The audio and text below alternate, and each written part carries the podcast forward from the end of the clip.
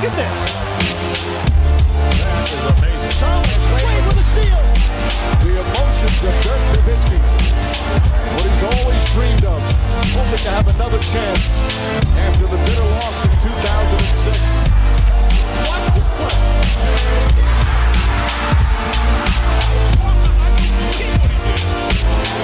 That is amazing. Hallo und willkommen zu Gutnext, dem deutschen Basketball-Podcast im Internet. Mein Name ist André Vogt und ich begrüße euch zur neuen Folge unseres kleinen, aber feinen Basketball-Hörspiels heute mit der Rapid Reaction Nummer 52 vom 3. Februar 2021 und die wird präsentiert von all denjenigen, die gestern Abend dabei waren beim NBA Live-Fragen-Stream auf Twitch. Gestern erstmalig, äh, ja, Rekord, also nicht erstmalig Rekord, aber zum ersten Mal über 1100 Zuschauer, die dabei waren. Ähm, vielen, vielen Dank dafür. Also Wahnsinn, wie das da abgeht. Wir sind noch kurz davor, glaube ich, so die 3000er Marke zu nehmen, äh, was die Abonnenten, nicht Abonnenten, das wäre so unglaublich, sondern äh, von denen, die followen, also ne, die, den Kanal, die sagen, okay, wenn was Neues gibt, möchte ich eine Nachricht haben. Äh, Da sind wir fast bei 3000 Abonnenten, jetzt schon weit über 150. Äh, Von daher vielen, vielen Dank ähm, äh, dafür. Wenn ihr auch dabei sein wollt, ähm, ist, momentan sind zwei Formate, die immer wiederkehren. Ähm, Dienstag gibt's den Live-Fragen-Stream, immer so anderthalb, gestern waren es fast zwei Stunden, ähm, wo ich eure Fragen beantworte. Gut, müsst ihr mich sehen on screen, es sei denn, ihr macht irgendwie so eine Second-Screen-Lösung. Aber da kann ich hier nichts für, anders geht's nicht. äh, obwohl oft zeige ich auch den Bildschirm, den ich dann bearbeite, dann seht ihr mich nur in der Ecke. Ähm, und am Donnerstag gibt's dann immer ab 19 Uhr auf der Straße zu Larry. Äh, ich spiele NBA 2K mit den Mavericks. Die brauchen momentan auch Hilfe, dazu kommen wir nachher noch. Ähm, und es gibt zunächst noch ein, zwei andere Features, vielleicht sogar drei. Zum einen den NBA Weinkeller, wo ich mir mit einem Stargast zusammen äh, Legenden angucke, Highlights von Legenden und wir, wir reden dann drüber. Und es gibt noch die Idee mit Ich war in der Halle, ne, also Spiele, Events, wo ich dabei war. Vielleicht lade ich mir Leute ein, um drüber zu sprechen. Vielleicht mache ich es alleine. Mal gucken. Ähm, auch da damit mit Videos. Hoffe, das geht alles soweit klar. Und dann gibt es noch ein, zwei andere Geschichten analytisch. Aber dazu dann später mehr. Wenn ihr dabei sein wollt, twitch.tv slash André Vogt. Und nochmal der Hinweis, ähm, wenn ihr Prime-Kunde seid bei Amazon, habt ihr automatisch ein Abo jeden Monat. Ähm, das ihr verteilen könnt. Das kostet euch gar nichts, kostet nur Jeff Bezos ein bisschen Geld. Und das könnt ihr einfach bei mir dann lassen. Ähm, das würde mich sehr, sehr, sehr freuen. Fangen wir an mit den News der Woche. Also ganz viel gibt es da jetzt gerade nicht. Klar, es gibt ein paar Trade-Gerüchte, aber ja, da ist noch nichts Halbes und nichts Ganzes. Da dauert noch ein bisschen, bis da dann wirklich äh, der Ofen angemacht wird mit einer Gerüchteküche. Aber die Liga und die Spielergewerkschaft verhandeln jetzt wirklich, wahrscheinlich sind sogar schon mehr wie in den letzten Zügen, über ein All-Star-Game am 7. März mitten in der Pandemie wird der eine oder andere denken, hu, das ist aber nicht so eine geile Idee, wird aber natürlich nicht ein normales All-Star-Weekend sein, sondern nur das Spiel mit Skills-Competitions. Das hat Wojnarowski ähm, auf ESPN berichtet. Ähm, was jetzt genau ist, die Skills Competition, muss man mal abwarten.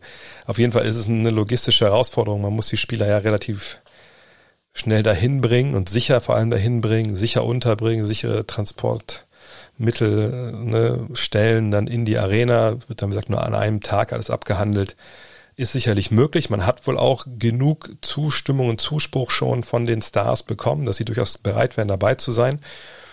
Natürlich geht es sicherlich irgendwo auch ums Geld, aber wohl gar nicht so wirklich, denn das war mir auch nicht klar. Es gibt keinen separaten Deal fürs All-Star-Game. Das ist dann drin ne, in dem Rechtepaket, das halt der jeweilige Sender sich gesichert hat.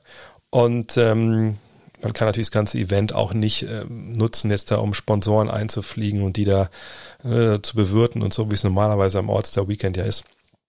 Von daher habe ich eigentlich die Hoffnung, dass es ein, doch ein ziemlich cooles Event sein könnte. Weißt du, nur die, oder wisst ihr, nur die äh, Spieler ne, in einer Halle. Man diskutiert immer vielleicht auch so eine socially distance Zuschauer zulassen könnte. Aber irgendwie fände ich es geil, wenn es einfach so wie so früher so eine, ja, so ein Sonntag zocken in der Halle, so Jam-Session dabei, Dreier-Contest, hätte ich irgendwie Bock drauf. Mal gucken, äh, was passiert. Ähm, da wird sicherlich jetzt bald auch dann äh, das Ganze entschieden, denn der siebte, dritte ist ja auch nicht mehr so weit hin. Das eigentliche All-Star-Weekend, was ja in Indianapolis stattfinden sollte, das ist ja verschoben worden nach 2024. Da geht's dann nach Indiana. Pandemie, gutes Stichwort auch schon, äh, die geht natürlich auch in den USA weiter und in der NBA wird jetzt was Pflicht, was wir hier auch schon haben, in Zügen etc. FFP2-Masken äh, müssen nächste Woche getragen werden von den Spielern und Coaches. Ähm, ja, auch da wahrscheinlich vollkommen nachvollziehbar. Allerdings muss man natürlich auch da sagen, wenn dann Trainer immer wieder die äh, Masken runterreißen, um zu brüllen. Andererseits, die sind alle getestet. Es geht auch vor allem sicherlich um die Vorbildfunktion und dass natürlich die Spieler diese Masken halt tragen wenn sie auch außerhalb äh, den, der Arenen, da sehen wir sie in der Regel nicht, wenn sie da unterwegs sind. Fred Van Fleet, der, Gott, das hätte ich fast gesagt, der, der hatte auch Fieber, der war on fire, sagen wir mal lieber so, äh, hat 54 Punkte gegen die Magic aufgelegt, ähm, und das war, deswegen findet das hier auch ein Lass in die Rapid Reaction, ein neuer Rekord. Für ihn selber natürlich auch, klar, Career High, aber ein neuer Rekord für einen nicht gedrafteten Spieler. Den hielt vorher wer? Wer weiß es? Wer weiß es, ja, Moses Malone, ähm, der hat mal 53 aufgelegt.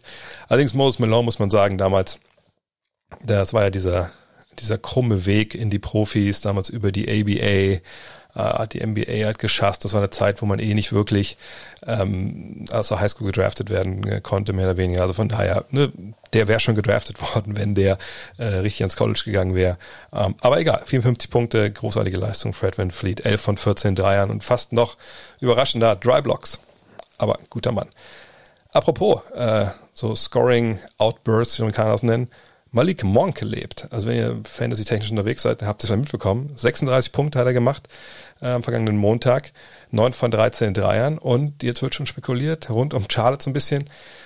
Moment mal, wäre das jetzt nicht vielleicht ein Kandidat für den Trade? Weil der Backcourt und alle fit sind, ist ja relativ ähm, dicht besetzt.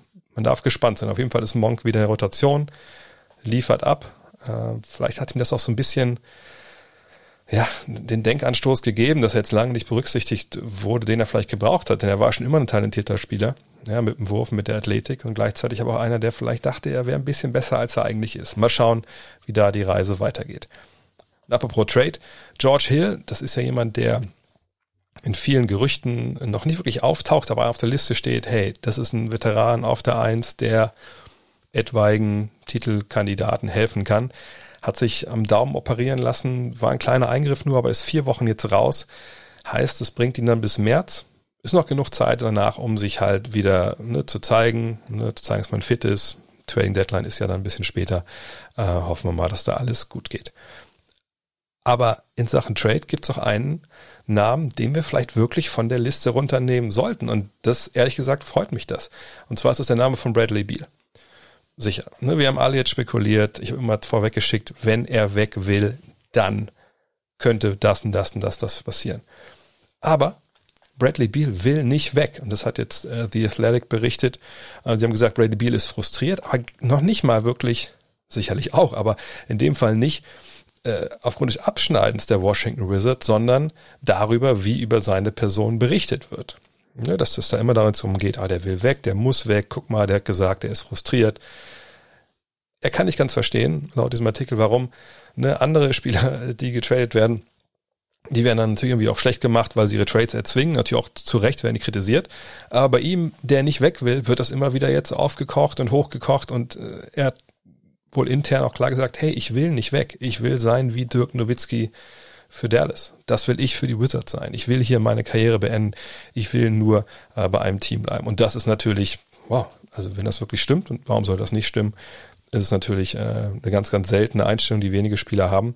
Äh, warten wir mal ab, wie das die Wizards sehen, denn die haben ja ultimativ dann alle äh, Hebel in der Hand. Aber fände ich wirklich stark, wenn er da bleibt. Wenn man guckt, dass das Schiff da irgendwie jetzt mal auch in ruhigeres Fahrwasser kommt in Washington, denn auch da gab es ja diesen großen Covid-Ausbruch sehr sympathisch, was äh, Bradley Beal da von sich gegeben hat. Und heute zu Gast mal wieder Julius Schubert, Just a Kid from Germany. Hallo Julius. Hallo Dreh. Wir haben uns äh, gestern ein bisschen überlegt, was können wir euch heute reden und äh, sind zu einem Thema gekommen, was, glaube ich, Deutschland bewegt. Gut, bisschen, vielleicht ein bisschen hochgegriffen. Sagen wir Basketball Deutschland oder sagen wir Basketball Deutschland, die sich mit den Dallas Mavericks beschäftigen. Denn da, äh, müssen wir ehrlich sein, läuft momentan nicht so gut. Ich habe auch gestern ein bisschen drüber gesprochen im, äh, im Live-Fragen-Stream auf Twitch. Wir stehen momentan bei minus sechs, also sechs Spiele in Folge, die sie verloren haben gegen die Rockets, gegen die Nuggets, zweimal gegen die Jazz, zweimal gegen die Suns. Und wir wollen heute ein bisschen darauf schauen, Tja, warum eigentlich? Und, und, und was liegt da so ein bisschen im Argen? Julius, was ist äh, das, was dir so, wenn du ganz grob drauf schaust, auf die Dallas Mavericks auffällt? Ich denke, was man in dieser Diskussion auf jeden Fall nicht vergessen darf, ist, dass man fünf Spieler bereits jetzt vermisst hat, die alle mehrere Wochen ähm, verpasst haben, ähm, aufgrund dieser Health and Safety Protocols ähm, wegen Covid. Und das ist natürlich was, was so, was so einem Team wie Dallas sehr wehtut, wenn da fünf Leistungsträger oder fünf Spieler und von denen einige Leistungsträger, zum Beispiel Maxi Kleber hat eine Weile verpasst, ähm, wenn die fehlen. Und wenn man dann dazu noch gegen so Top-Teams spielt, die du gerade erwähnt hast, zweimal Utah, Rockets, Denver, die Suns, dann, dann kann das halt schon dazu führen, dass, dass es da einige Niederlagen gibt. Ähm, das sollte aber jetzt nicht so klingen, als ob das die einzigen Gründe wären oder als ob das irgendwelche Ausreden wären. Dallas hat massive ähm, spielerische Probleme, der Kader ähm, hat die ein oder andere Baustelle und da gilt auf jeden Fall in meinen Augen jetzt schon Alarmstufe Rot. Ja, ich habe gestern äh, mir auch mal den Spielplan angeguckt und dann gesagt, okay, die nächsten paar, äh, Spiele, du hast die Hawks, du hast die Warriors zweimal, sicherlich keine Laufkundschaft, ähm, aber dann hast du die Timberwolves, wieder die Hawks, die Pelicans, die Trailblazers, Detroit, ähm, dann musst du nach Houston, dann hast du Memphis und Boston. Wird sicherlich nicht äh, brutal leicht, aber natürlich schon leichter. Also bisher, wenn man mal Strengths of Schedule sich anschaut, äh, bei Basketball Reference gibt's ja diesen, diesen Wert, dann ist es laut denen das schwerste oder der schwerste Spielplan bisher, das schwerste Programm äh, von allen 30 Teams, was sie da absolviert haben. Hinzu kommt Covid, das hast du schon angesprochen, und das, glaube ich, steckt keine Truppe so, so sauber, locker weg. Und äh, Porzingis ne, hat ja auch jetzt relativ lange gefehlt und da kann man auch nicht mhm. erwarten, dass der direkt äh, von 0 auf 100 schaltet. Und äh, du hast jetzt gesagt, das stecken die Mavs nicht weg. Ich glaube, er steckt wahrscheinlich ziemlich gar kein Team weg, wenn so eine, der zweitbeste Spieler, das ist ja nochmal Porzingis, gar nicht da ist, wenn der beste Verteidiger, Maxi Kleber, jetzt lange Zeit nicht da war, wenn du äh, auf Rotationen gehen musst oder auch Lineups gehen musst, wenn du jetzt Rick Carlisle bist, die so noch nicht zusammen gespielt haben, da kommt da sicherlich eins zum anderen. Und ähm, von daher würde ich auch sagen, ich, ich würde schon ne, jetzt aufpassen, ne, dass die Saison jetzt nicht vollkommen außer Kontrolle gerät. Ähm, aber gleichzeitig kann man es schon erklären. Allerdings gibt es ein paar Aussagen, ähm, die jetzt rauskamen. Ich glaube, es war das erste Spiel gegen Utah äh, von den Protagonisten, die mich schon so ein bisschen äh, hellhörig gemacht haben. Zum Beispiel war das, äh, Luca Dodge hat gesagt, es sieht so aus, als ob uns irgendwie alles egal ist. So nach dem Motto, ne, wir, wir geben dann auch irgendwie nicht richtig Vollgas und er meinte auch, er war noch nie in so einer Situation. Kann man sagen, ja gut, du hast ja auch vorher Real Madrid gespielt, so, da hat man wahrscheinlich solche Situationen noch nicht. Ähm, Porzingis hat aber was gesagt, was ich super interessant fand. Er hat gesagt, wir haben, uns noch, wir haben noch nicht die Chemie, die wir haben wollen. Bei uns sind die Rollen nicht klar. Wir spielen irgendwie einfach so vor uns hin. Wir sind eine talentierte Gruppe, aber wir alle, aber bis wir alle zusammen spielen und auch abseits des Chords zusammen Zeit haben, denke ich nicht, dass wir diese Chemie haben werden. Und das fand ich interessant, denn äh, wenn wir uns an die Bubble erinnern, da waren die Mavs so ja wahrscheinlich neben den Heat, so das Team Chemie. Weißt du, was ich meine? Ne, da haben sie auf dem Balkon da ihren DJ-Set gemacht. Man hat immer gesehen, wie sie rumgeflaxt haben, wie sie Doncic nach seinem Game-Winner gegen die Clippers empfangen haben. Und man dachte sich so, ja Mann, das sind Kumpels. Und ich hatte ja auch Maxi Kleber ähm, mal äh, hier im Livestream, der auch meinte, ja Mann, wir, wir haben halt echt, ne, das war geil und zusammengestanden. Und das scheint irgendwie aus dem Lot geraten zu sein. Und ich frage mich so ein bisschen, warum. Auf dem Feld, denke ich, hat's viel damit zu tun. Du hast eine Partie, du, du liegst hinten, es läuft irgendwie nicht und dann lässt du natürlich auch mal die Köpfe hängen, auch wenn es nicht so sein soll. Aber abseits des Feldes frage ich mich, ob nicht auch vielleicht da so Covid eine Rolle spielt, dass wenn du eine Mannschaft bist, die vielleicht viel zusammen abgehangen ist vorher. Und es sind ja, bis auf jetzt JJ Barrea im Endeffekt, mehr wie die gleichen Protagonisten, ob das nicht vielleicht auch dann so einer, so einer mannschaftlichen Psyche äh, wehtun kann, wenn du eben nicht, wie gesagt, ne, auf dem Hotelzimmer dich immer treffen kannst, Sachen machen kannst, jeder brät so ein bisschen in seinem eigenen Sud. Ähm, allerdings kann das ja nicht erklären, ich werde nicht vollends, was auf dem Feld momentan schief läuft. Und da gibt's ja gerade Richtung Dreierquote, äh, also ganz, ganz großen Nachholbedarf. Ja, also wie du es halt schon gesagt hast, das kann sicherlich einer der Gründe sein und es ist sicherlich auch von Team zu Team unterschiedlich ähm, wie sehr das im Endeffekt das jeweilige Team und die Leistung, die die Teams dann auf dem Parkett bringen, beeinflusst. Aber ich glaube, dass es halt, dass man es halt nicht als, als irgendwie als Ausrede benutzen dürfte für die Art Basketball, die sie momentan spielen.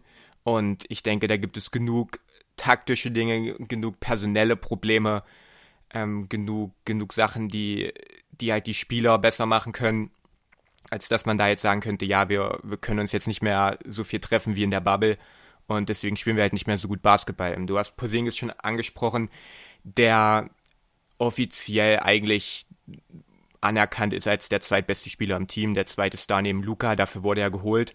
Und wenn, wenn dein zweitbester Spieler, zumindest auf dem Papier, ein 104er Offensive Rating hat und gerade mal 30 Prozent äh, von Downtown trifft, dann hast du halt ein Problem. Vor allem, wenn du, wenn du einen Spieler hast, wie Posingis, der unheimlich abhängig von, von seinem Dreier ist und wenn der dann nicht fällt, dann funktioniert es halt nicht.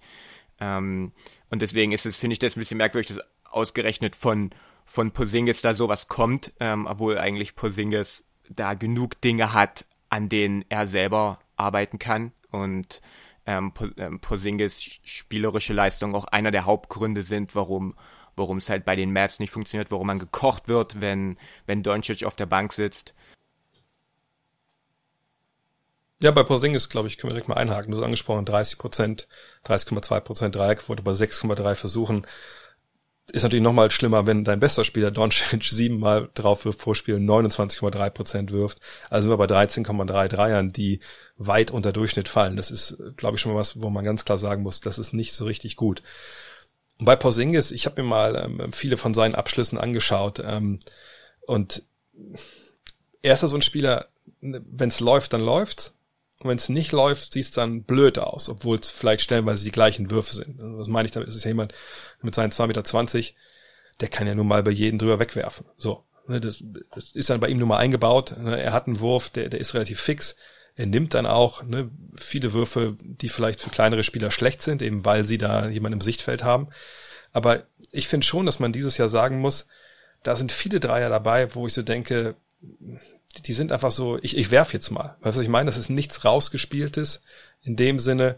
Ähm, ich verstehe schon, dass er, das sieht man auch bei einigen Szenen dieses Jahr, noch nicht den Rhythmus hat, auch so im Sache, ne, Pump Fake und jetzt gehe ich mal zum Korb äh, und schließ ab. Das hat man dieses Jahr relativ selten gesehen. Ähm, und klar, rund um die Zone wissen wir eh, dass das ist, ist nicht sein Spiel. Das wird es wahrscheinlich auch erstmal nicht sein. Äh, aber er ist für mich auch so ein bisschen die Speerspitze. Ich will nicht ihm die ganze Schuld geben, aber wenn man guckt, Beispiel vergangenes Jahr, er und, und Doncic zusammen, wenn man diese zwei Mann-Lineups sich anguckt, waren sie bei plus fünf. Dieses Jahr sind sie bei minus 1,1. Ähm, und äh, auch da sieht man diese Synergien, die sie eigentlich geschaffen haben, Ende der Saison sind einfach nicht mehr da. Aber bei ihm würde ich immer noch sagen, okay, ne, der war eben auch jetzt wieder verletzt. Wie gesagt, mit Christophs ist immer irgendwas. Der war wieder verletzt, der muss erst mal reinkommen. Und er hat halt auch auf der 4 gespielt, ähm, relativ viel, nachdem ja. er zurückkam und wurde jetzt wieder, ähm, hat, wurde jetzt wieder häufiger als Center eingesetzt, was ihm auch ein bisschen geholfen hat. Auf jeden Fall. Und ich glaube, er ist auch einer, der, bei ihm ist ein bisschen das Henne-Ei-Ding, glaube ich. Ne? Auf der einen Seite, er trifft seinen Dreier nicht, deswegen ist sicherlich auch äh, anderswo der Platz nicht so ganz da. Ne? Mal klar, er ist immer noch einer, wo man rausläuft, den man respektiert. Aber äh, er trifft nicht. Das halbe Team trifft ja keine Dreier. Wir haben Doncic und Porzingis angesprochen. Dann sind wir schnell bei Josh Richardson mit 28,6 Prozent. Wir sind bei James Johnson mit 29,2 Prozent. Ähm, so Dwight Powell und so müssen wir jetzt drüber reden. Ne? Aber das sind halt die Jungs, die alle nicht treffen. Und da habe ich noch einen vergessen, Dorian Finney-Smith, 32,3. Und dann hast du halt solche Phänomene wie zum Beispiel gegen, gegen Utah, dass Utah sagen kann, ja, also mit eurer Aufstellung Finney Smith trifft 32% Dreier. Rudy Gobert deckt einfach jetzt mal Dorian Finney-Smith, weil der steht in der Ecke rum, der trifft nicht. Die paar Dreier, die er trifft, sind uns halt egal. Hauptsache, wir können Gobert eben reinziehen zur Hilfe. Ja, und dann hast du halt auf Seiten der Mavs, Maxi Kleber war eben auch nicht äh, dabei, ne? der trifft ja seinen Dreier sehr, sehr gut mit 45,7 Prozent. Und äh, dann ist es so eine Kettenreaktion, finde ich. Ne? Dann ist die Zone enger. Meine, Doncic schließt trotzdem gut aus seinen Pick and Rolls ab als als Ballhändler. Das ist alles okay. Aber du hast dann den Luxus, äh, weil die Zone echt eng ist, rauszurennen, bisschen aggressiver auf die Schützen, wo du es musst, wo du es nicht musst, machst du es nicht. Und so bricht halt dieses offensive Kartenhaus von, von Dallas, finde ich, äh, relativ regelmäßig zusammen derzeit. Ja, man hat die, die schlechteste Dreierquote der NBA mit Abstand. Ähm, und man, man hat halt auch mit, mit Seth Curry jemanden abgegeben im Sommer, der einer der besten Dreierwerfer der NBA ist, der da auf jeden Fall fehlt. Und und diese Probleme, die man beim Dreier-Shooting hat, die sind, die sind gigantisch. Wenn man, und da kommt dann halt auch noch dazu, dass man halt niemanden hat, der, der großartig Plays für andere kreieren kann, außer Luca. Ähm, Luca spielt eine gute Saison. Äh, mit Luca auf dem Parkett hat man ein 114er Offensive Rating, was in, in der Liga ein Top-Wert ist. Ähm, er könnte sicherlich besser spielen. Ähm, seine Effizienz und die Volumenwerte, die waren, die waren weiter oben letzte Saison. Aber damit hängt halt auch, da hängt halt auch viel mit davon, dass, äh, viel mit davon ab, dass er halt ziemlich kalt ist von Downtown und da auch diesen grauenhaften Start hatte. Insgesamt macht Luca spielt dominant, kreiert freie Würfe für die Mitspieler, kreiert ständig vier gegen drei Situationen. Wir haben das gesehen gegen, gegen Phoenix, die dann irgendwann angefangen haben, ihn zu doppeln. Dann hat Luca den Ball abgespielt und dann haben die Kollegen halt nichts machen können aus diesen vier gegen drei Situationen. Ja. Ähm, und das ist halt das Problem, wenn man niemanden hat, der, der großartig noch ähm, Ballhandling-Aufgaben übernehmen kann und man halt auch die Dreier nicht trifft. Ähm, dann, wie soll man da einigermaßen ähm, gute Offensive kreieren? Und das führt auch dazu, dass Luca viele viele schwierige Würfe nimmt und was wiederum Lukas Quote drückt. Also Luca kann nicht profitieren von den Mitspielern, sie können nicht wie sonst profitieren, also sie können profitieren, aber sie nutzen halt diese Chancen nicht. Und, und das sorgt halt offensiv einfach dafür, dass man große Probleme hat in diesem Jahr. Ja, und, und die Dreier, was ich auch, was mir aufgefallen ist, ist es ja eh so ein bisschen so ein, so ein Punkt, den, den ich immer sehr gerne mache, ähm, und zwar der mit den, den schlechten Dreiern, die genommen werden, von, von allen Teams. Aber auch bei den Mavs, wenn man sich mal alle Dreier anschaut. Ich finde, und klar, ne, so Dreier, vier Sekunden und, und weniger auf der und na klar, den musst du halt dann nehmen, so, ob, ob einer auf dich rausläuft oder nicht. Ähm, aber es gibt unglaublich viele Dreier bei ihnen im Spiel, noch so acht, neun, zehn Sekunden, auch manchmal ja, sogar mehr. Porzingis, viele mit 17, 18 Sekunden, ja. Ja, ja, ja. Aber gerade auch Leute wie Richardson zum Beispiel, wo ich denke, das ist ein Kick raus und du bist halt nicht wirklich frei. So, und dann äh, ist nicht jedes Mal dann, weißt du, keine Ahnung, der, der Schütze komplett blank in der Ecke. Solche Situationen gibt's auch, wo dann der extra Pass nicht kommt. Aber vor allem dieses, den zweiten Drive zu nehmen. Der zweite Drive killt in der Regel halt die Verteidigung. Ne? Entweder weil du dann einen freien Korbleger machst oder weil du dann nochmal Hilfe ziehst und dann sind die Prinzipien bei den allermeisten Verteidigungen, gerade in der regulären Saison, nicht mehr klar. Und dann hast du dann spätestens mit dem zweiten Kick einen freien Dreier. Und, und das wird halt komplett äh, also vernachlässigt und, und auch stellenweise gar nicht gemacht. Und ähm, du hast Seth Curry angesprochen. Ähm, ich denke, es, es wäre längst nicht so äh, gravierend, dass er weg ist, wenn eben Josh Richardson, der ein 36-prozentiger äh, Dreierwerfer ist in seiner Karriere, seinen Average treffen würde. Und bei 28,6 Prozent ist es halt einfach ne, da muss keiner rausgehen. Ja, und dann hast du Porzingis auch. Und das sind ja, sag ich mal, so die beiden, Hardaway läuft mit 39 Prozent, ne, aber die beiden sind ja schon die Flügel, die normalerweise auch im Feld stehen, auch gerade in der, in der Früh im Spiel, in der ersten fünf, die halt das Spacing liefern müssen. Wenn die es nicht liefern und wenn dann noch Kleber fehlt und Finney Smith ist da, dann spielst du halt oft auch Catch-up gegenüber äh, im Spiel. Und vor allem glaube ich einfach, dass es Verteidigungen gegen die Mavericks erlaubt, ähm, gerade im Pick and Roll die Zone enger zuzustellen. Ähm, man sieht das gar nicht so sehr in den Zahlen, wenn man so mal guckt, wie sich also die Punkte per Play ähm, bei den äh, Big Men ne, aus dem Pick and Roll, also als Roman, äh, darstellen. Aber Porzingis, Kleber, Paul, bei Paul ist am frappierendsten 0,3 Punkte weniger. Das klingt nicht viel, aber es ist schon eine Menge. Äh, ne, alle schlechter als im Vorjahr. Und vor allem diese, diese, dieses Duo Doncic und Paul, was vergangenes Jahr exzellent funktioniert hat bis zur Verletzung. Ne? Sagt Paul mit seinem vertikalen Spacing als, als Rimroller. Hat, die beiden zusammen hatten ein Net-Rating von 10,4. Also 10,4 Punkte mehr gemacht auf 100 äh, Ballbesitze als der Gegner. Und dieses Jahr sind sie bei minus 3,4. Sicherlich, ne, auch Paul ne, degradiert worden, spielt weniger. Ne, aber auch da sieht man, da fehlt einfach eine, eine klare Waffe. Und die erste fünf, um das nochmal abzurunden jetzt, dieses Jahr, oder sie haben ja viel gewechselt, aber so ein, das Lineup, glaube ich, am meisten gespielt hat, Doncic, Richardson, Hardaway, also nicht am meisten, aber jetzt gerade am meisten spielt. Doncic, Richardson, Hardaway, Finney Smith und Porzingis steht bei minus 22,2 Net Rating. Das zeigt mir einfach, dass die, die Statik äh, momentan nicht stimmt. Der Platz ist nicht da und hoffen wir, dass Maxi Kleber da ähm, helfen kann. Aber im Endeffekt geht es wahrscheinlich bei den Mavs wirklich nur voran, wenn Porzingis, wenn Richardson ihre Dreier treffen oder Doncic ein bisschen mehr, aber vor allem eben die, die für Spacing sorgen müssen. Und ob sie das machen, das ist eine gute Frage. Ich, ich denke eigentlich schon, weil die zu gut sind, um so schlecht zu werfen, aber da muss ich bald was Sie tun. Sie müssten ja auch nicht mal unbedingt überdurchschnittlich treffen oder überhaupt unbedingt nee. jetzt ihren Durchschnitt treffen. Es würde ja schon reichen, wenn sich jeder ein kleines bisschen verbessert und das hat dann wieder Ketten, das löst dann wieder Kettenreaktionen aus ähm, weil dann das Spacing besser ist. Und Dallas ist ein Team, die leben unfassbar von ihrem Spacing. Und der Grund, warum du auch gerade diese, diese guten Stats angesprochen hast von, von Doncic und Paul, das liegt ja nicht daran, dass Paul jetzt hier einer der besten Rim-Running Bigs der NBA ist, es liegt vor allem daran, dass Doncic der gute Passer ist und der war er letztes Jahr schon und dann muss man sich fragen, okay, was, was ist anders? Und anders ist halt, dass man nicht dieses Spacing hat, was man in, im, im Jahr davor hatte. Und das kann halt auch nicht nur daran liegen, dass, dass jetzt Curry fehlt. Ähm, ich denke, wenn sich ja. die Averages da, da einigermaßen wieder einpendeln, ähm, fairerweise muss man halt auch sagen, dass, dass es halt super schwer ist, wenn ständig ähm, die Lineups ändern, sich ändern, wenn ständig Spieler fehlen, ähm, vor allem halt wichtige Spieler offensiv wie, äh, wie Maxi Kleber zum Beispiel.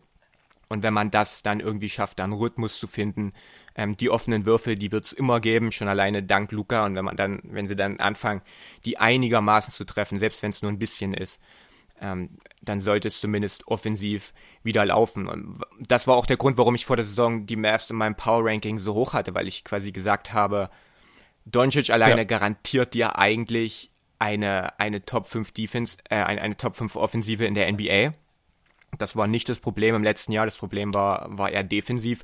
Und da hat man sich personell eigentlich auch verbessert. Und das war eigentlich der Grund, warum ich gesagt habe, eigentlich, eigentlich müsste Dallas vor allem im Blick auf die Playoffs ein deutlich gefährlicheres und besseres Team sein, was sie halt momentan noch nicht sind. Ja, das krasse ist ja, dass die Defensiv eigentlich genau das gleiche, vergangenes Jahr ablief das gleiche Defensivrating, nur offensiv fehlen, glaube ich, sieben Punkte oder sowas, ja wahnsinnig vieles. Ähm, vielleicht noch eine Zahl, die auch illustriert, wie wenig Platz da momentan in der Zone ist. Doncic äh, Points per Play äh, aus, aus der Isolation ist eben auch runtergegangen von 1,019 auf 0,843 und das sind auch Welten im Endeffekt. Ähm, von daher, ich bin echt gespannt. Also ich, ich glaube wirklich, dass beides möglich sein kann. Ne? Vielleicht sogar schon wirklich in diesem nächsten Stretch hier im Spielplan, den ich gerade beschrieben habe, dass jetzt alle mit dabei sind, dass Maxi Kleber, der ein bisschen mehr mit Covid zu kämpfen hatte, äh, schnell wieder reinkommt ähm, das einfach, vielleicht braucht es auch nur so ein, zwei Spiele, wo einfach die Dinger fallen. Und da hat man ja oft auch äh, so dieses Phänomen, dass dann halt nicht nur einer trifft, sondern der zweite und der dritte Spieler auch. Das ist ja oft so ein bisschen ansteckend. Ähm, und, und wenn du dann ja dich in Rausch schießt über ein, zwei Spiele vielleicht, dann kann es echt gut sein, dass sie auch dann fünf, sechs Spiele in Folge wieder gewinnen und dann ist es wieder okay. Aber das muss natürlich relativ bald kommen, denn wenn du noch tiefer in so einen Abwärtsstrudel gerätst, das kennt man ja auch aus dem Fußball, äh, dann steigst du vielleicht nicht unbedingt ab, aber dann kommst du an den Punkt, wo es irgendwann ganz, ganz schwer ist, sich da wieder rauszuziehen, weil dann ist wirklich die Chemie irgendwann nicht mehr da. Und dann ne, zeigt jeder mit dem Finger auf den anderen und, und das wäre natürlich der Worst Case so. Und da kannst du dann auch wenig machen. Ne? Also was willst du denn da machen? Du kannst ja nicht dann auf einmal irgendwem traden, nur um irgendwas äh, zu machen. Gut, vielleicht können sie JJ Barrea zurückholen, dann von Estudiantes spielt er, glaube ich, jetzt, ne? ja. Aber ansonsten fällt mir dann da relativ wenig ein. Ich weiß es nicht. Also ich könnte mir schon vorstellen, dass, dass ein Trade ähm, dem Team helfen würde. Nicht unbedingt für die Minuten, in denen man, in denen man Luca hat, weil wie gesagt, Luca alleine mit Shootern ist ein großes Erfolgsrezept. Äh, großes Problem von den Maps ist halt in diesem Jahr, dass Luca halt nicht nur extrem hohe Lasten tragen muss und da wirklich eine extrem hohe Usage Rate hat, sondern dass man halt wirklich nicht überleben kann in den Minuten, in denen er nicht spielt. Das ist Cleveland mit LeBron 2018 all over again. Das ist, man hat keine Chance in den Minuten, in denen, in denen Doncic nicht spielt. Man wird gekocht, man, man wird aus der Halle gerannt. Und da ist dann halt die Frage, ob, ob man dann nicht vielleicht noch einen sekundären Ballhändler braucht, der dann halt in den Minuten für die Mitspieler Offensive laufen kann, weil das sieht momentan nicht so aus, als ob dieser Spieler sich, sich schon im Kader befindet. Und Doncic, ich weiß nicht, ob er, ob er fit genug ist, um dann auch vielleicht in den Playoffs da 44 Minuten pro Spiel zu machen. Und wenn, wenn er das halt nicht ist, dann muss man es irgendwie schaffen, dass man in den Minuten da eine Lösung findet.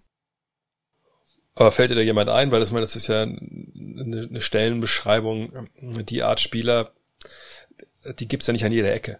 Ja, das stimmt. Ich weiß nicht, Derrick Rose. Also wenn man, wenn man guckt, man bräuchte halt jemanden, der, der Pick and Roll laufen kann.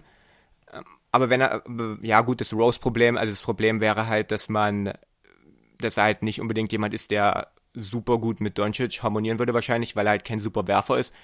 Und jemanden zu finden, der sowohl mit Luca auf dem Parkett gut passt und dann aber auch ohne Luca funktioniert, das ist dann halt schwer. Ähm, aber ich, ich kann mir halt momentan nicht so richtig vorstellen, wie man, wie man das äh, jetzt mit dem momentanen Spielermaterial so richtig in den Griff bekommt. Ja, es ist halt, ich meine, klar, Trey Burke, ich finde Trey Burke ist sowas, was Derrick Rose dir halt auch gibt, ne? Einfach Scoring, äh, trifft sogar den Dreier besser, aber natürlich längst nicht so gut, wie, wie Derrick Rose es oft kann. Aber man sieht, dass er einfach dem Rest des Teams ja auch nicht, kann das ja nicht anheben. Ähm, ich, ich weiß ehrlich gesagt wirklich nicht. Ich, auch gerade von den Spielern, die jetzt so zu haben sind, was man so hört. Ich meine, Lonzo Ball zum Beispiel kann ich mir nicht vorstellen, dass der hilft. Ähm, ne? Klar, es ist einer, kannst du argumentieren, oh, das ist ein relativ großer Guard, das ist, der ist Pass First, der kann Pick and Roll laufen und so, aber ich denke mir, naja, aber der trifft seinen Dreier ja auch nicht. und äh, ich glaube nicht, dass das einer ist, auf den du dich verlassen kannst. Ähm, und äh, soll er dann von der Bank kommen? Also ganz, ganz schwierig. Also sie haben ja klar, sie haben James Johnsons auslaufenden Vertrag, sie haben Tim Hardaways auslaufenden Vertrag, sicherlich haben sie Draft Picks, aber ich, ich, ich, mir fällt wirklich keine richtige Lösung ein. Ich weiß ein. nicht, vielleicht, vielleicht Kyle Lowry, wenn man, wenn man sich da überlegt, ist ja klar, der kostet extrem viel. Aber da Janis ja. eh vom Tisch ist, könnte man sicher dann überlegen, ob man, ob man dann einfach den Cap Space nutzt. Ähm, Lowry ist sicherlich jemand, der, der interessant wäre, weil er kann gleichzeitig mit Luca zusammenspielen. Ähm, ja. Er kann ihm Lasten entnehmen und er kann aber auch gleichzeitig dann in den Minuten ohne Luca dann für die anderen Offensive kreieren. Aber ist dann halt die Frage, was man dann dafür wieder abgeben müsste. Ähm, zumal die Raptors ja auch kein Team sind, was, also ich weiß nicht, ob man, ob die sich mit Draft Picks ähm, da zufrieden geben. Ähm, ja, es gibt sicherlich einige Kandidaten. Also ich glaube, Lowry wäre für meine Begriffe wirklich nur realistisch. Ist so ähnlich wie bei Bradley Beer, glaube ich, in dem Sinne, dass man sagen muss, okay, das ist so ein verdienter Spieler für die Franchise. Lowry natürlich noch mal mehr als als Beal für die Wizards, weil er einfach mit denen Champion geworden ist, weil er das Gesicht war mit DeMar Rosen über Jahre, ähm, der ein All-Star. Ähm, wenn wirklich Lowry sagt, pass auf, äh, das wird dieses Jahr hier nichts mehr, ähm, könnte er mich nochmal traden, ähm, Buyout, glaube ich, macht man ja nicht bei 30 Millionen, die man bekommt.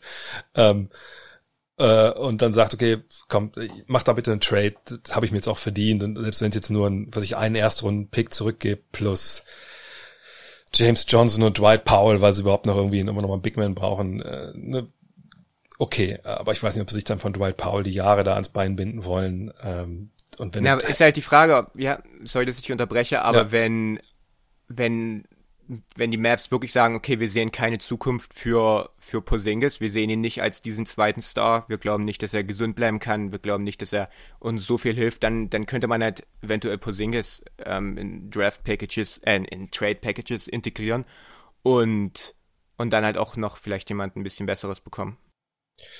Das ist ja die Frage, wie groß der Marktwert gerade von Porzingis halt ist, wenn er so spielt, wie er spielt. Das ist halt wirklich ist eine ganz schwierige Geschichte. Ähm, ich ich glaube, es läuft echt eher auf so eine kleinere Lösung vielleicht raus. Und vielleicht brauchen sie auch gar keine Lösung. Vielleicht, wie gesagt, ne, treffen sie mal ihre Dreier jetzt schnell. Sie sind fit, äh, sie, sie, sie raufen sich. Ich glaube nicht, dass sie sich zusammenraufen müssen, aber ne, sie entwickeln halt wieder so eine so ein Momentum äh, von der Chemie her. Ähm, es ist spannend, weil es jetzt wirklich, glaube ich, so eine Mannschaft ist. Eigentlich mache ich mir keine Sorgen, aber ich mache mir doch Sorgen um die Mavs. Und äh, das kann natürlich sich alles in den nächsten paar Wochen dann vielleicht sogar schon entscheiden bis zum Outside Break. Wir werden es auf jeden Fall beobachten. Was gibt's denn zu dir auf, äh, bei dir auf dem Kanal gerade zu beobachten? Ich, ich habe ein sehr interessantes Video gemacht über, über Dwight Howards ähm, merkwürdige neue, äh, neue äh, Freiwurfroutine, wo er da hm. einen halben Meter hinter der Freiwurflinie steht ich habe ein Video zu Bam Adebayo, der sich da heimlich still und leise in Miami äh, zum, zum Superstar entwickelt. Ähm, Paul George, der eine tolle Saison spielt.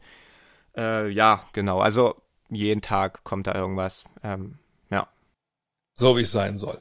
In diesem Sinne, Julius, dann sprechen wir uns in zwei Wochen spätestens wieder. Auf jeden Fall, ja. Dann würde ich sagen, weiterhin frohes Schaffen. Mach's gut. Kommen wir zu den Programmhinweisen. Und da gibt's an diesem Wochenende vor allem einen Tag. Wow, äh, das ist ein, ein Feiertag. Und zwar, es geht los ähm, am 5.2. um 1.30 Uhr die Warriors bei den Mavs. Eben drüber gesprochen. Mal gucken. Doncic gegen Curry, das ist auf jeden Fall ein Duell, was wir uns alle ansehen sollten. Und vielleicht finden ja die Mavs dann schon wieder zurück in die Spur. Und direkt danach, wenn man Doubleheader so früh oder so spät, nachdem ihr das seht, äh, machen wollt. 4 Uhr, Nuggets gegen Lakers. Nikola Jokic gegen LeBron James. Ja, schon Duell, vielleicht zwei der heißesten MVP-Kandidaten. Ähm, mal gucken, ob der Joker auch gegen Anthony Davis, Mark, Marc Gasol und Co. so dominieren kann. Und dann am 6.2. ebenfalls um 4 Uhr Celtics gegen Clippers. Auch das natürlich ein Duell, zwei der besten, vielleicht sogar die besten Flügelzangen momentan gegeneinander. Ähm, das wird, glaube ich, auch sehr unterhaltsam. Und am Samstag geht es auch weiter mit Blazers gegen Knicks um 19 Uhr schon. Auch das, glaube ich, äh, tolles Duell, was man noch gucken sollte. Emmanuel Quickly ja, gegen äh, die Blazers. Schauen wir mal, äh, wie das da ausgeht mit Damon Lillard. Und um 23 Uhr Nuggets gegen Kings. Vielleicht ein bisschen Deep Cut, aber auf jeden Fall lohnt sich das auch, äh, sich auch mal die Kings anzuschauen. Ähm, ist eine Mannschaft, die relativ selten sonst auf dem Radar ist. Und dann am Sonntag. Dann aber kommt es wirklich zu, also ich weiß gar nicht, ob wir sowas überhaupt schon mal in der Masse hatten in den letzten drei, vier Jahren. Und zwar, wir haben am Sonntag gleich drei Spiele, die um 19 Uhr mitteleuropäischer Zeit beginnen. Jazz gegen Pacers, Heat gegen Knicks und Wizards gegen Hornets. Also da ist wirklich alles mit dabei. Ja? Wenn ihr Fans der Knicks seid, gegen die Heat, das ist eine alte Rivalität, die vielleicht nicht mehr ganz so hoch kocht, aber ne, die Älteren werden sie erinnern. Jazz gegen Pacers, Miles Turner gegen Rudy Gobert, ist vielleicht was für Defensivliebhaber, aber das würde ich einschalten wollen. Und dann natürlich Wizards gegen Hornets. Ähm, Moritz Wagner ähm, jetzt wieder, haben wir wieder kurz gezeigt, was er drauf hat. Fahren, hoffen wir, dass er auch da die Spielzeit bekommt. Ähm, und natürlich auf der anderen Seite LaMelo Ball, das lohnt sich sicherlich auch. Und dann um 20 Uhr, also man kann noch nicht mal das Spiel seiner Wahl zu Ende schauen, Celtics gegen Suns. Und das ist natürlich auch ein Kracher. Chris Paul, Devin Booker gegen äh, Tatum und Brown, ähm, Daniel Theiss natürlich am Start. Und um 21 Uhr, also ebenfalls noch vollkommen cool, Kings gegen Clippers. Also wenn ihr die Kings jetzt um 23 Uhr am Tag vorher nicht gesehen habt oder wenn ihr mega angetan wart von denen, könnt ihr nochmal gegen die Clippers gucken. Also am Sonntag ist wirklich Second Screen angesagt, ähm, je nachdem, wo ihr da schauen wollt. Google des Tages. Ja, wenn wir vorhin schon über Moses Malone gesprochen haben, dann sollten wir auch ein bisschen mehr über Moses Malone vielleicht noch lernen, gerade die Jüngeren. Deswegen, Honoring Moses Malone Rebounder. Honoring Moses Malone Rebounder. Wenn ihr das eingebt, kommt ihr zu einem Artikel vom, wie so oft, von der Sports Illustrated, vom SI Walt. Und ähm, ja, das ist so die Moses Begins Geschichte und es ist halt sehr, sehr cool. Und Moses Malone, bester Rebounder aller Zeiten. Wahrscheinlich werden viele immer sagen, Rodman, Rodman, Rodman. Bester Offensiv-Rebounder. Das war auf jeden Fall Moses Malone. Da gibt es keine zwei Meinungen. Damit viel Spaß. In diesem Sinne, vielen Dank fürs Zuhören. Nochmal abschließender Hinweis, twitch.tv, da geht's jetzt, na hier geht's auch ab, aber da geht's auch ab. Wenn ihr dabei sein wollt, twitch.tv slash André Vogt. Am Donnerstag gibt's auf jeden Fall die nächste Episode mit NBA 2K, aber die alten das heißt die alten, also der, der letzte ist ja jetzt gerade mal einen Tag her, äh, Fragestreams sind, sind online, kann man sich anschauen. Lohnt sich, glaube ich, auf jeden Fall noch. Ähm, vielen, vielen Dank, wenn ihr da ein Abo lasst, gerade auch das Prime-Abo. Und ansonsten sprechen wir uns dann schon in Bälde wieder. Ne, sprechen nicht, wir hören uns in Bälde wieder. Ich spreche, ihr hört. So läuft das nun mal hier. In diesem Sinne, viel Spaß äh, mit der NBA heute Nacht, wenn ihr guckt. Viel Spaß. Vielleicht auf Twitch. Bis zum nächsten Mal. Euer André. Look at this. That is amazing. Thomas Wade with a steal. The emotions of Dirk Nowitzki. What he's always dreamed of. Hoping to have another chance after the bitter loss in 2006. Watch the play.